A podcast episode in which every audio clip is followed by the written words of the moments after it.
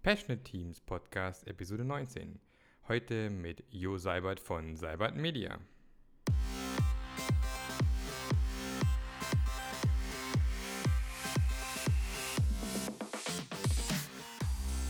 Was ist das Geheimnis passionierter Teams? Warum gibt es nur so wenige davon? Und wie können wir es schaffen, dass es mehr werden? Wenn euch diese Fragen umtreiben, dann seid ihr hier genau richtig.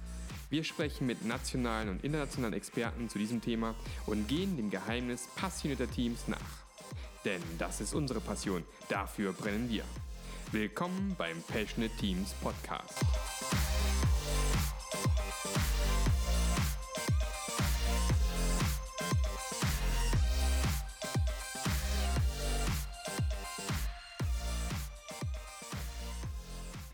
So, hallo und willkommen zu einer neuen Folge des Passionate Teams Podcast. Heute endlich mal wieder mit einem netten Interviewpartner, nachdem ich heute die letzten Folgen genervt habe mit meiner eigenen langweiligen Stimme. Heute habe ich den Jo dabei, den Jo Seibert von Seibert Media. Und Jo, vielleicht stellst du dich einfach mal ganz kurz vor. Ja, hallo zusammen. Ich bin Jo Seibert und ich arbeite bei Seibert Media in Wiesbaden. Und ähm, ja, bin hier Geschäftsführer offiziell aber eigentlich würde ich mich mehr als Mitarbeiter verstehen.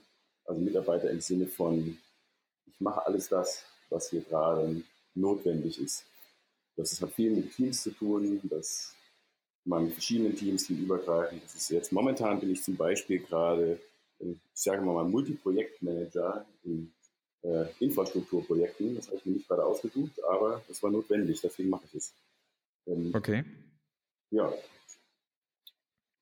und das ist ja genau eins der Dinge, die total spannend sind und die sich ja viele Leute überhaupt gar nicht vorstellen, wie ihr bei Cyber Media arbeitet. Ne? Ähm, wir haben ja hier das Thema passionierte Teams. Und ähm, wie würdest du denn ein leidenschaftliches, passioniertes Team definieren? Woran erkennt man sowas? Ja, das ist eine gute Frage. Also bei uns hat es relativ viel mit Freiraum zu tun, mit Selbstorganisation. Das heißt, wir versuchen uns uns im Sinne der, der Führungskräfte oder des Managements oder wie man es nennen will, relativ stark zurückzuhalten und ähm, die Teams sinnvolle Dinge machen zu lassen. Und ähm, tatsächlich gibt es auch die eine oder andere Situation, wo wir damit hadern und überlegen, sind das gerade sinnvolle Dinge. Äh, aber ich bin der festen Überzeugung, dass diese Freiräume brauchen, dass das eigentlich der wesentliche Schlüssel ist, dass ich, ja, wie du das nennst, Leidenschaft entwickeln kann. Ja, dass, dass die Leute denken, okay, ich mache hier sinnvolle Dinge, ich kann die mit Herzblut machen und da kommt nicht irgendjemand um die Ecke, der sagt, lass den Scheiß. Entschuldigung, darf ich das hier so sagen? Mhm. Okay. Und ähm, mein, du arbeitest ja auch mit Teams und hast bestimmt auch ab und an mal mit Teams zu tun, wo es nicht so rund läuft, oder? Ja, das kommt auch vor. Ja. Ja. Und was, und was, was, was, was, Ja, machen wir weiter. Ich glaube, wir haben irgendwie ein Delay. Und ich höre dich nicht. Okay, jetzt hat es rumgespackt, aber macht nichts. Ähm, genau. Äh, so. Und das gibt ja so ein paar interessante Dinge, die du gerade genannt hast. Du bist hier, hier Geschäftsführer, aber eigentlich bist du eher Mitarbeiter, weil die Teams doch irgendwie selber entscheiden können. Und zum Thema Entscheidungen bei euch, ähm, das fand ich auch ein sehr spannendes Thema. Ihr habt ja so irgendwie so zwei, drei ähm, Wege, wie ihr Entscheidungen im Unternehmen irgendwie durchführt. Und ähm, ihr habt ja früher das irgendwie demokratisch gemacht. Mittlerweile habt ihr irgendwie festgestellt, mit der Anzahl der Mitarbeiter ist demokratisch nicht mehr ganz so zielführend. Wie läuft denn das jetzt bei euch ab? Okay, das ist, da muss ich glaube ich ein bisschen ausholen. Also da geht es jetzt, also ähm, wenn es um das Thema Entscheidung geht, dann haben wir natürlich auf der einen Seite Entscheidung im Team. Ja, im Team, das ist relativ überschaubar, das ist 7 plus minus 2, wenn ich richtig informiert bin. Das ändert sich ja dauernd im Scrum Guide. Ähm, das sind also knapp 10 Leute, da kann ich ähm, relativ gut auch als Scrum Master Entscheidungen herbeiführen. Also ich zum Beispiel gibt ja die sogenannte Consent-Abstimmung oder Thumb Voting. Ja, ich nehme also meinen Daumen und sage, äh, wollen wir das so machen? Ja, ich bin dafür, Daumen nach oben. Äh, ich kann das mittragen, Daumen zur Seite oder Daumen nach unten. Ich habe ein Veto, das geht so gar nicht. Wenn ich mhm. das jetzt, ähm, also im, im Team klappt das ganz gut. Jetzt sind wir natürlich, haben uns überlegt, okay, wenn wir das im Team machen, was heißt das für die Organisation? Also wir sind jetzt 19 Teams aktuell, ändert sich dauernd. Ja, und äh, wenn wir jetzt Dinge haben, die teamübergreifend sind, wie können wir denn da Entscheidungen treffen? Können wir damit alle ein Thumb-Voting machen? Ja, mit mittlerweile 150 Leuten. So, das haben wir tatsächlich am Anfang auch versucht. Funktioniert nicht gut, weil ähm, nur bei 150 Leuten es natürlich immer Leute gibt, die denken, ich habe hier ein Veto. Und mhm. ähm, wir sind, also wir haben demokratisch, das demokratisch, demokratisch haben wir das nie probiert. Da waren wir von vornherein der festen Überzeugung, das macht keinen Sinn, zu sagen, ich habe eine Mehrheit und ich habe eine Minderheit und die hänge ich ab, beziehungsweise die kommt dann später um die Ecke und sagt, ich habe es doch gleich gesagt, so sollen wir das nicht machen. So, das mhm. heißt, wir haben es dann halt mit dem, mit dem Thumb Voting probiert und ähm, haben eben festgestellt, es gibt immer eins, zwei, die sind nicht so nah am Entscheidungsprozess dran, als dass sie jetzt so einfach ihren Daumen geben könnten. Deswegen geben sie mal präventiv den Daumen nach unten. Ja, so, und ähm, gerade wenn es eben teamübergreifende Entscheidungen angeht, die natürlich irgendwo auch so gefällt werden müssen, dass es, ja, sagen wir mal, das Wohl der Allgemeinheit ist. Ja, dass ich also daran denke, was ist denn für uns alle jetzt am besten und nicht für mich als Einzelnen oder für uns als Team, sondern für alle Teams. Mhm. Und ähm, insofern hat sich das ein bisschen entwickelt hin zu einer, ähm, ja, äh, Nils Pfleging nennt das den konsultativen Einzelentscheid. Bei uns würde ich sagen, eher konsultativer Kleingruppenentscheid. Das bedeutet, es gibt also eine ja, teamübergreifende Sache, ein, ein Problem, ja, wo wir eine Lösung finden müssen. Ähm, das funktioniert dann so, dass ähm, einer unserer Agile Coaches so ein, ein sogenanntes Kickoff-Meeting einberuft, dass wir uns alle, werden quasi alle aus dem Unternehmen eingeladen und es kommen dann die, die irgendwie, also es kommen nicht immer alle, sondern es kommen so zwischen, sag mal, fünf und ich glaube 35 war irgendwie das Maximum mhm. Leute, die sich dann eine halbe Stunde in den Raum einschließen und dann, äh, Nils Pflege nennt das, das Problem zuspitzen, ja, also so ein bisschen die, alles auf den Tisch bringen, was einem dazu einfällt. Ja? Also ein Beispiel vielleicht, wie viele Urlaubstage sollte man denn haben? Ja, sollten alle gleich viele Urlaubstage haben oder gibt es da irgendwie ja, Zugehörigkeitsdauer, Unterschiede oder äh, sogar Stufen? Hatten wir mal Junior, Senior haben die unterschiedlichen Urlaub. So, und da kann man viel diskutieren und hat viele Punkte dafür und dagegen, viele Ideen. Ja, das muss erstmal alles auf den Tisch. Mhm. Das versuchen wir in einer halben Stunde hinzubekommen und nach der halben Stunde ist dann eben die Frage an diese bis zu 35 Leute im, im Raum, wen brauchen wir denn jetzt, um dieses Problem, also dann eine Lösung herbeizuführen, die wir dann auch einfach machen. So, also wer ist der Richtige, das für uns zu entscheiden? Tatsächlich fällt uns das auch nicht immer einfach, nicht immer leicht, ähm, die, die richtigen zu finden, aber wir versuchen es immerhin und kriegen dann, sag mal, zwei bis vier, fünf Leute raus, denen wir sagen, guck mal, hier ist der komplette Input, alles, was wir eben gesammelt haben. Rennt mal los und überlegt, wie wir das Problem lösen. Befragt ganz viele Leute, auch was sie von ihren Lösungsvorschlägen, von euren Lösungsvorschlägen halten. Und ähm, wenn ihr dann eins habt, wo ihr denkt, das ist jetzt Best Guess, ja, das sollten wir jetzt ausprobieren, dann machen wir es einfach. wenn es nichts war, dann treffen wir uns in zwei, drei Monaten nochmal und sagen, hm, müssen wir irgendwie doch nochmal anders machen. Und ähm, ja, wie gesagt, dann rennen die los und ähm, machen sich ganz viele Gedanken und tatsächlich stellen wir das auch wieder fest. Anderes Beispiel gerade aktuell. Unser Platz ist hier relativ beschränkt. Wie können wir denn den Platz im Büro sinnvoll nutzen, dass jeder genug Platz hat? Müssen da Teams mhm. mal umziehen? Wer arbeitet denn eigentlich mit denen zusammen? Also wir haben zum Beispiel noch eine Fläche, die ist äh, ein Nachbargebäude. Wen schmerzt es denn weniger, wenn er eine Distanz jetzt zu uns hat? und wer muss dann dabei sitzen und so weiter. Das ist echt eine schwierige Sache.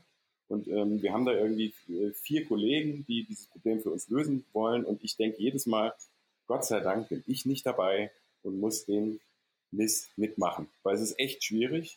Und es kommen dauernd Leute um die Ecke und die sagen, ja, aber ich muss doch bei dem Team sitzen. Nein, aber ich will doch hier. Und es, ist, es gibt eben nicht die einfache Lösung, sondern es gibt nur irgendwie einen Versuch. Mhm. Und ähm, ich bin froh, wie gesagt, dass es da Leute gibt, die das für uns entscheiden. Und dann werden wir das ausprobieren.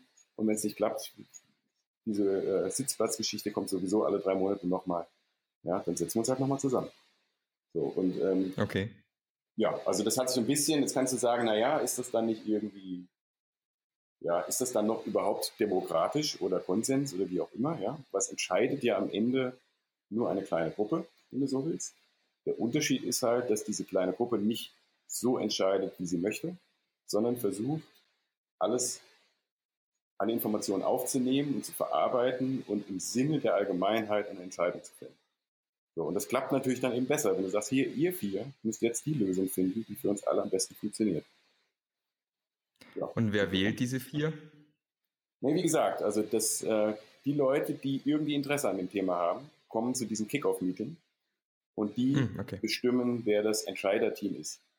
Das machen wir dann auch hier in unserem internen Microblog, wird das dann verkündet und die Leute, die nicht da sein konnten zu dem Kickoff, die haben dann auch die Möglichkeit zu sagen, warte mal, da fehlt doch jemand, bräuchte es nicht noch den XY dazu, weil der doch die Expertise in dem Bereich hat. Ähm, ja, also es war schon transparent, was da passiert. Ähm, ja, so wird das stimmt. Okay, so in, in, in einem traditionellen Unternehmen würde man jetzt wahrscheinlich sagen, ist es nicht wahnsinnig ineffizient? Ist es nicht aber besser, wenn da irgendwie eine Person ist und sagt, so machen wir es jetzt? Und dann tut es halt vielleicht manchen Leuten weh, ist aber wurscht, Hauptsache einer hat es entschieden. Ist es nicht dann äh, total ineffizient, mit so großen Gruppen das Ganze zu machen? Wäre so ein. Wie war das mit der Effizienz und der Effektivität? Genau. Jetzt, ja, also ich, klar, also ich meine, klassisch wäre es wahrscheinlich so. Es gibt eine Führungskraft, die entscheidet. Die sagt, wir machen jetzt, also wir haben ja hier Probleme mit dem Sitzplatz. Ich habe entschieden, die Teams sitzen ab morgen so und so. So, ähm, meine feste Überzeugung ist, dass da eine Entscheidung rauskommt, die nicht alle mittragen werden, sondern die werden jetzt Wochen oder vielleicht sogar Monate lang darüber diskutieren, warum das die blödeste Idee ever war und warum diese Führungskraft ja gar keine Ahnung hat. Und immer wenn irgendwas nicht funktioniert, werden sie sagen, ja, ich habe es doch gleich gesagt, ja, der hat ja einfach entschieden. Ja, oder noch schlimmer, sie verfallen in so einen passiven Modus und sagen, naja, das ist ja sein Problem, ich kann nichts machen. Ja, frag mal den, der hat ja entschieden, wir sitzen so. So, das heißt also, nach der Entscheidung wird relativ viel Unruhe passieren und da entsteht auch Ineffizienz, weil die Leute die ganze Zeit sich nicht auf ihre eigentliche Arbeit konzentrieren, auf die Wertschöpfung, sondern sich das Maul zerreißen werden, warum das die schlechte Entscheidung war. Mhm. Entschuldigung. Und äh, wir drehen das entsprechend um. Wir sagen, naja, lass mal diese ganze Diskussion, diese ganzen verschiedenen Aspekte vor der Entscheidung auf den Tisch bringen, ganz viel rumdiskutieren, ganz viel Zeit verbraten, wenn du so willst, aber dann ist irgendwann die Entscheidung da und dann können wir auch alle damit arbeiten und danach ist Ruhe. Ja, dann haben wir wieder Fokus auf die Wertschöpfung. So, jetzt kann ich dir nicht genau sagen, was ist jetzt effizienter, ja, also wo entsteht mehr Reibungsverlust und wo weniger. Ich bin aber der Überzeugung, wenn du solche Entscheidungen mit, in, in Gruppen treffen möchtest, in großen Gruppen, entsteht immer Diskussionsbedarf, sag ich mal. Also du wirst es nicht hinbekommen, gerade in so einem Kontext, wo du sagst, wir sind ja auch passionate, ja, dann möchte ich doch auch den Sinn verstehen, ja, und möchte die Dinge so machen, wie, wie, wie sie, ja, dass ich mich frei entfalten kann, dass die Rahmenbedingungen eben alles stimmen. Und dann wird es nie passen, dass irgendjemand um die Ecke kommt und sagt, du sitzt aber morgen da und da und ich irgendwie nicht mitreden konnte. Mhm, okay. Also ich bin fest davon überzeugt, dass es nicht ineffizienter ist, sondern dass es äh, umgekehrt sogar, jetzt bin ich wieder bei effektiv, aber dass es die effektivere äh, Lösung ist, es so rumzumachen. Weil ich habe viel Unruhe am Anfang, habe eine Entscheidung und dann haben wir wieder Ruhe. Okay. Das andere, was ich bei euch ganz spannend fand, ähm, das ist aber schon eine ganze Weile her, habe ich es mitbekommen habe, ich nehme das an, dass es immer noch so ist. Eure Mitarbeiter dürfen ja auch selber entscheiden, welches Material für die Arbeit sie so kaufen. Also was weiß ich, welchen, welche Maus, welche Tastatur, das können die alles selber bestimmen, was sie da kaufen, wie viel Geld sie da ausgeben. Ist das immer noch so bei euch? Ja, schon. Also es gibt ist ja, das ist ja quasi auch die, die, die Frage, die auch uns immer wieder gestellt wird, ist es denn eigentlich so, dass bei euch jeder machen kann, was er will? Mhm. Oder umgekehrt, ähm, niemand dem anderen sagen darf, was er machen muss. Ja, so, das ist so ein bisschen das, was auch immer wieder rauskommt. Gibt es hier denn alle Freiheiten? Nein, so ist es natürlich auch nicht. Wir versuchen allerdings, die Regelungen auf das Mindestmaß, was irgendwie hilfreich ist, zu reduzieren. Das sieht ähm, eben zum Beispiel vor, dass im, im Bereich Arbeitsmittel wir so ein bisschen, sagen wir mal, einen Rahmen vorgegeben haben. Also so Arbeitsmittel bis 200 Euro zum Beispiel, die werden einfach bestellt. Und da zählt natürlich auch eine Maus, eine Tastatur dazu. Mhm. Und was weiß ich, irgendwie ein Sitzkissen, was du für deinen Rücken brauchst, ein Laptopständer, keine Ahnung, den ganzen kleinen Kram, wo wir sagen, Handyhülle oder so. Äh, da will ich gar nicht mit dir drüber diskutieren. Ja, wenn du denkst, das ist für dich sinnvoll, dann bestell es. Und tatsächlich ist es ja so, also es sind ja auch alle Geschäftszahlen bei uns transparent. Ja, also wenn jeder jetzt für 50 Euro eine, kann einen Laptop-Ständer kauft, kannst du mal 150 rechnen, dann wirst du das am Ende, am Monatsergebnis eben auch feststellen. So, dann können wir euch die Zahl zeigen und dann können wir darüber diskutieren, ob das gerade eine sinnvolle Investition war. Ja, ähm, wenn jetzt nur einer oder zwei bestellt, spielt sowieso keine Rolle. Und äh, tatsächlich ist es auch so, dass wir eigentlich nicht feststellen, dass da irgendwie Missbrauch betrieben wird, sondern dass die Leute das schon auch verstehen, ja, dass ich hier verantwortungsvoll mit dem Geld umgehen muss und auch nur die Dinge kaufe, die ich gerne hätte äh, oder die mir eben helfen, sage ich mal, ja, mhm. die besser zu arbeiten.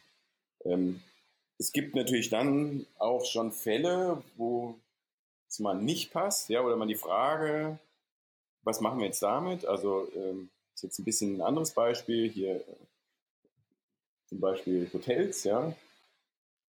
Es gibt dann irgendeine Richtlinie, was für Hotels gebucht werden, bis 100 Euro und so weiter.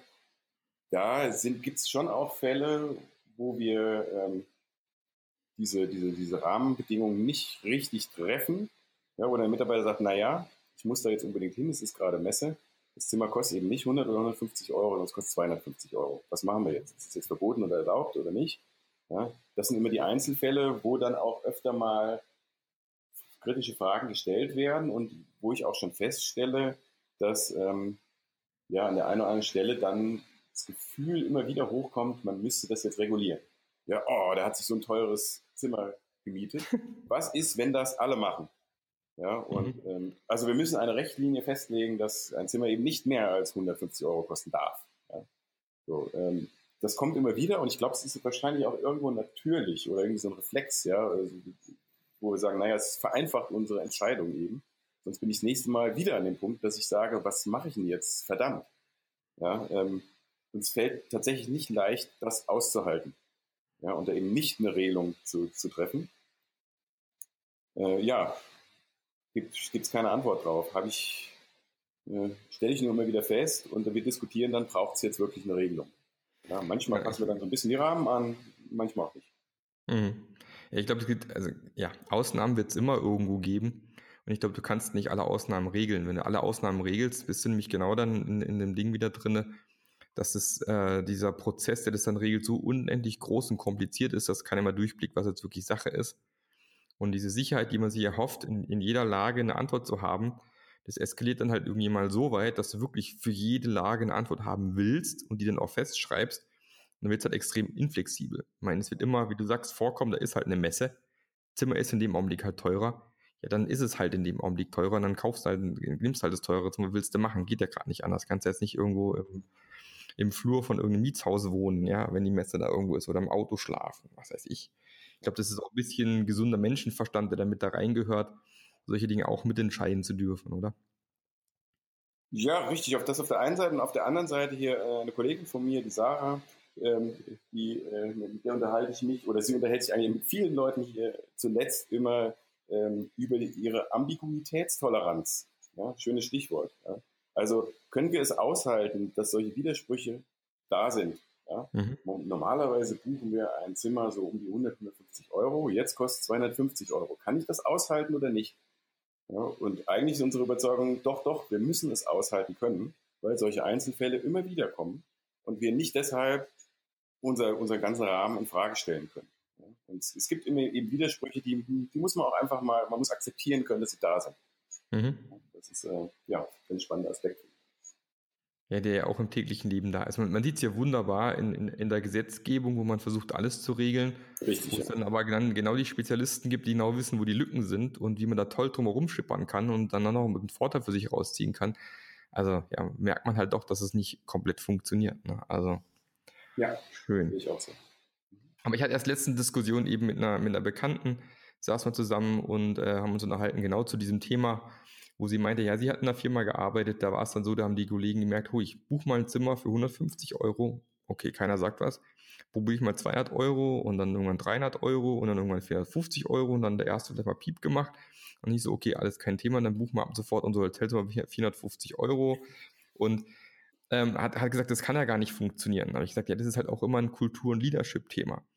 Ja, wenn ich halt in so einem, auch im, im Bereich, sagen wir, Finanzen, Frankfurt am Main und so unterwegs, ähm, wo ich jetzt niemandem was unterstellen möchte, aber wenn du in so, einer, in so einer Branche arbeitest, wo es eben um Geld geht und Geld anhäufen geht und ähm, der Chef oben drüber auch noch munter Geld rausbläst, indem er teuer esst, äh, am Essen ist und teuer in Hotels schläft, das gibt natürlich dann auch wiederum ein Signal an die Mitarbeiter unten drunter, ja, wenn der das macht, mache ich das auch. Na. Ja, Vorbild. Und ich glaube, bei, bei, so ist es ja. Genau. Und da sind wir beim Thema Führung.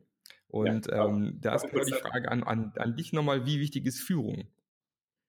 Ja, genau. Also ich, an diesem Punkt, wo ich wollte gerade noch kurz ergänzen.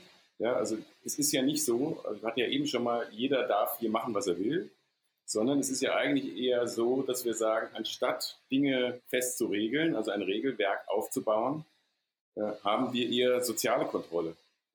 Also soziale Kontrolle im Team zum Beispiel, ja, wenn einer im Team komische Sachen macht, dass das Team dann sagt, bist du dir sicher, dass du das machen willst oder warum machst du das? Ja? Und genauso ist es ja auch. Es gibt ja hier jemand, also wir hatten das tatsächlich kürzlich auch, da sagte der Kollege, ja, ich fahre ja schon, ich muss ja schon für den Workshop Sonntag anreisen und ähm, das wird mir ja nicht als Überstunden oder, oder Sonntagsvergütung bezahlt. Also ähm, leih ich mir doch mal den tollsten BMW-Mietwagen, den ich so kriegen kann. Irgendwie so ein M, keine Ahnung, ich kenne mich nicht so gut aus. Ja? So, und ähm, ich habe von mir aus gesagt, äh, also er hat mir das erzählt, dann habe ich gesagt, du weißt du, das musst du selbst wissen wenn du dich hier vor die Leute stellen kannst und sagen kannst, das finde ich in Ordnung oder so habe ich das gemacht und äh, deswegen war das so, dann ist es in Ordnung. So, und dann kamen aber eben tatsächlich noch zwei Kollegen um die Ecke, die ihn gefragt haben. Und äh, dann hat er gesagt, naja gut, wahrscheinlich ist es doch nicht so gut. Ich nehme dann doch lieber den, den Poolwagen, den Ford Mondeo, der hier steht. Äh, das kommt nicht so gut an.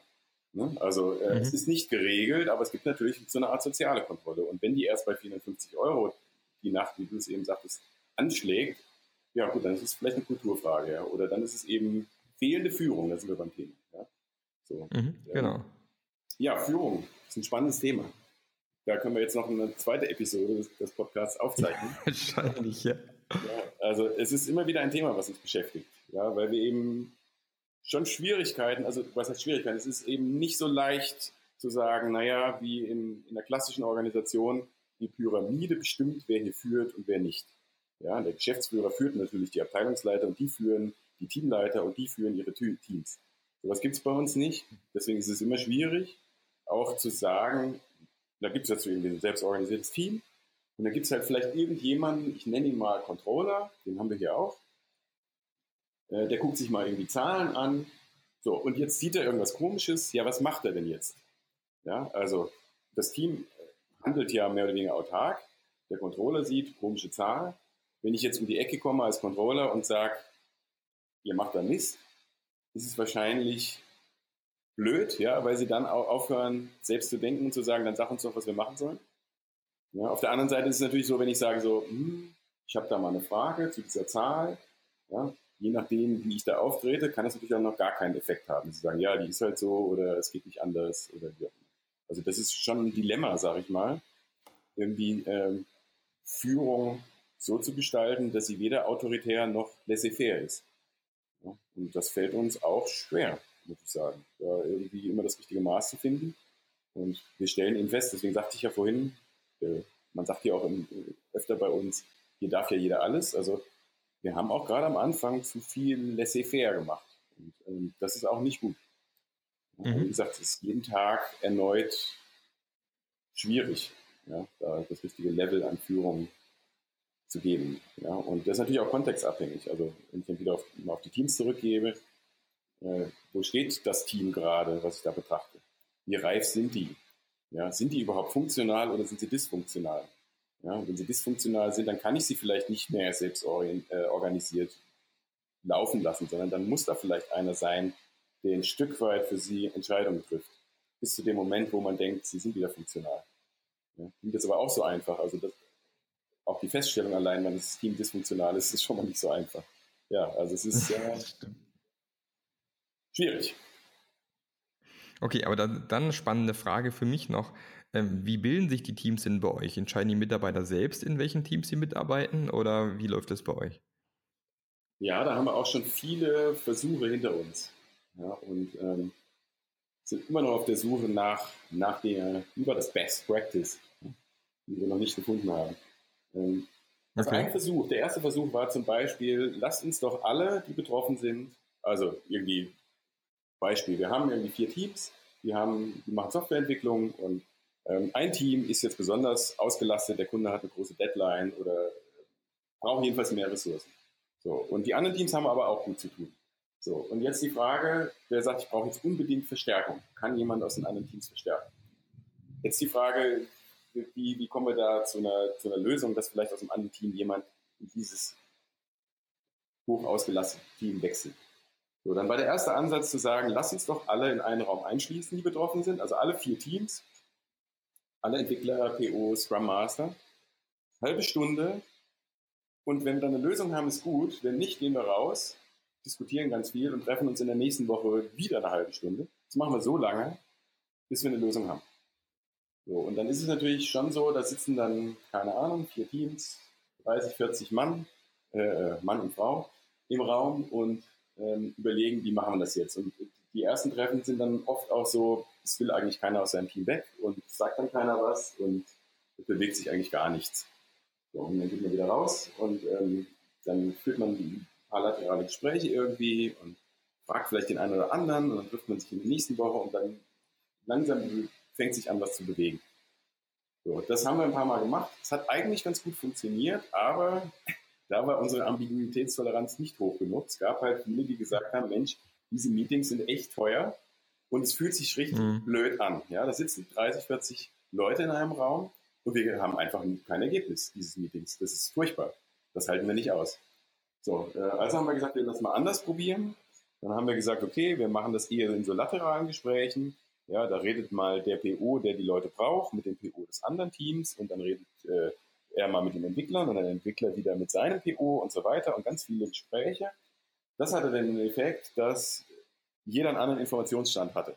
Ja, also ich habe gehört, du wechselst in das Team. Ach was? Nee, ich habe doch mit dem PO gesprochen, das ist eine ganz blöde äh, Geschichte, das soll doch lieber der und der wechseln. So, also das war irgendwie auch irgendwie doof.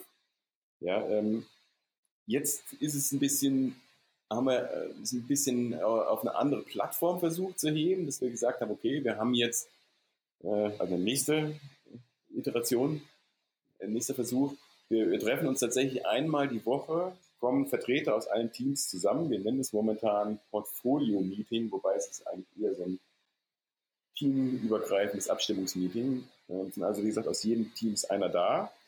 Und äh, da werden solche Änderungsbedarfe angemerkt. Ja, also zum Beispiel, wir haben ganz viel zu tun, wir brauchen unbedingt zwei Entwickler oder auch, ich habe irgendwie gerade mit meinem Team nicht so viel zu tun, wir haben eigentlich zu viele Leute da. Also es gibt, wenn du so willst, so eine Art Marktplatz, ja, äh, der mehr oder weniger erstmal nur zur, zum Informationsaustausch da ist, mit dem Effekt aber, dass alle Teams eben gleiche Information haben. So, und dann ist dieses Meeting rum und dann hat man zum Beispiel, also dann, dann entstehen da schon erste Verbindungen, sage ich mal. Dass der eine sagt, oh, ich brauche unbedingt Leute und der andere sagt, naja, eigentlich haben wir nicht so viel zu tun. Dann kommen die beiden zusammen und reden über eine Lösung und finden die eigentlich dann eher auch lateral. Mhm. Ja, ähm, das funktioniert ein bisschen besser sage ich mal. Aber ich weiß noch nicht. Lass uns in einem Jahr nochmal sprechen, ob wir es dann immer noch so machen. Ja, aber im Endeffekt trotzdem, was man halt immer sehr gut raushören kann bei euch ist, ihr sagt, okay, lasst uns einfach mal was ausprobieren. Wir schauen mal, wie gut es funktioniert. Und wenn es doof ist, dann machen wir es halt anders. Probieren ein neues Experiment Korrekt. aus. Ja? ja? Das ist aber, würde ich sagen, der Kern der Agilität, oder? Experimentieren. Ja, Inspect and Adapt. Das ist ja das, was man idealerweise haben möchte. Wo dann in anderen Firmen zum Teil dann irgendwas halt extrem fix vorgeschrieben wird, ähm, dann durch irgendwie Gremien läuft und dann müssen alle geschult werden und dann bleibt es erstmal so für lange Zeit. Auch wenn es total viel Schmerzen bereitet, ist dann die Veränderung relativ schwierig durchführbar. Und ähm, das ist, scheint bei euch nicht so der Fall zu sein. Ja, also wenn ich jetzt so recht nachdenke, passt das natürlich auch damit zusammen, dass wir sagen, wir haben so gut wie nichts bei uns geregelt, ja, in festen Regeln. Das wirft zum Beispiel auch auf diesen Team-Restrukturierungsprozess zu. Da gibt es keine schriftliche Ausformulierung, wie der abläuft, sondern es gibt irgendwie im, sagen wir mal, im kollektiven Wissen momentan den Best Guess, ja, den alle irgendwie wissen, oder viele jedenfalls, ja, und der sich weiterentwickelt, ohne dass wir ihn schriftlich dokumentiert haben. Ja, was ist natürlich dann, also was, was der Vorteil ist, dass wir dann eben schon den Prozess immer wieder anpassen wo wir sagen, das funktioniert nicht richtig, weil er ist ja nicht schriftlich fixiert. Also, dass wir gesagt haben, wir haben uns jetzt alle geeinigt, das muss so und so laufen. Deswegen haben wir eben die, die Möglichkeit, ihn auch immer anzupassen. Macht es natürlich schwierig, wenn Leute neu reinkommen, die sagen, ich weiß gar nicht, wie das hier so alles abläuft. Kann ich mal was nachlesen? Mhm. Ja, nee, das ist eben auch nicht so einfach möglich. Also es gibt da natürlich schon auch, sagen wir mal, Problemstellungen, ja, damit, dass eben so wenig dokumentiert ist. Das wäre meine Frage jetzt gewesen, wenn neue Mitarbeiter reinkommen, wie, wie kriegen die mit, was Sache ist? Die kriegen das dann durch, durch Erleben quasi mit, ne? Ja, würde ich sagen, das ist Learning by Doing, könnte man auch sagen. Und man kann dann auch mal gegen eine Wand laufen, ja, äh, wo man sagt, hier, warte mal, eigentlich ist das, machen wir das alle nicht so. Denkst du, du sollst das wirklich so machen? Ist ja auch nicht schlimm. Ja, ähm, wir haben uns auch ein bisschen Gedanken über einen Onboarding-Prozess gemacht. Ähm, also es gibt da einen wir nennen ihn den intergalaktischen Flugplan, ja, den der neue Astronaut bei uns, Astronaut gleich Mitarbeiter, ja, abarbeiten muss, wo ganz viele Punkte drin stehen, die ganz viel damit zu tun haben, mit anderen Leuten zu reden. Also zum Beispiel steht da drin, sprich mit Jo über Führung und flache Hierarchie. Ja, oder sprich mit Paul über die Pfirsichorganisation. Oder, oder, oder. Ja, geh mit drei verschiedenen Teams Mittagessen und mach ein Selfie oder sowas. Also es geht ganz viel darum, die neuen Kollegen, sagen wir mal, zu vernetzen und denen so ein bisschen von unserem kollektiven Wissen, ja, mitbekommen zu lassen. Okay. Und habt ihr auch schon das Thema gehabt, dass es Mitarbeiter gab, die damit gar nicht klargekommen sind und dann auch wieder gegangen sind, weil sie gesagt haben, also ich brauche mehr Struktur, ich brauche mehr Prozess, ich brauche mehr Regeln, dass ich hier klarkomme und ich komme überhaupt nicht klar?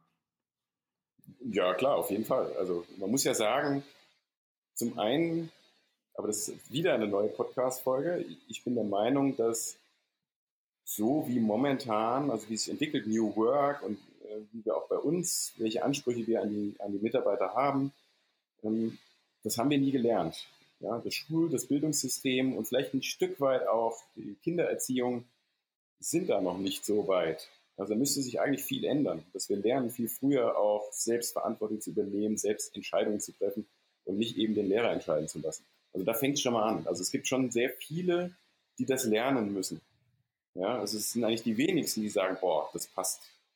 Also ich meine, mittlerweile ist es so, wir, wir reden ja auch über viel über das, was wir tun. Und es gibt schon einige Leute, die kommen, die sagen, ich möchte unbedingt bei euch arbeiten, genau deshalb, weil so möchte ich, dass ich habe gemerkt, das brauche ich, um sinnvoll mich entfalten zu können. Ja. Äh, gibt aber auch andere, also wir arbeiten ja auch relativ viel hier mit der lokalen Hochschule zusammen. Ja, also Studienabgänger, die müssen das dann lernen. Ja, und mhm. die meisten lernen das auch. Es gibt immer wieder Leute, die nach Struktur fragen oder die irgendwie auch dann öfter mal, ja, jetzt brauchst du mal die Entscheidung des Geschäftsführers. Ja, da muss doch mal jemand durchgreifen. Ja. So Sachen gibt es immer wieder.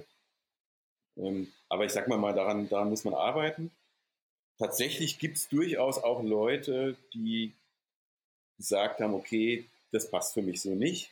Ich brauche mehr Struktur, ich möchte nicht so viel entscheiden, habe es probiert, aber das ist nichts für mich, die dann wieder gegangen sind. Aber das ist, würde ich sagen, Handvoll Leute oder sowas. Und sind tatsächlich dann auch eher die, die schon lange da sind, ja, die also vor, vor unserer agilen Phase eigentlich da waren. Also die, die, die, die jetzt neu einstellen, das ist eigentlich eher so eine ist natürlich schon die Frage, wie gut bist du auch im Recruiting, was so das Cultural Fit Thema angeht. Mhm.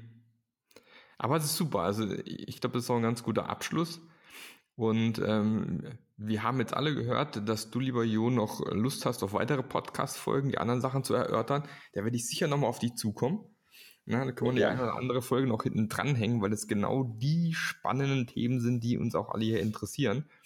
Ähm, ich sage auf jeden Fall vielen Dank für das Gespräch heute. Hat super viel Spaß gemacht und freue mich schon aufs nächste Gespräch. Ja, hat mich auch gefreut, dass du mich eingeladen hast und mir hat es auch sehr viel Spaß gemacht. Ich rede immer wieder gerne mit dir. Alles klar, dann bis zum nächsten Mal, Joe. Tschüss. Ja, tschüss.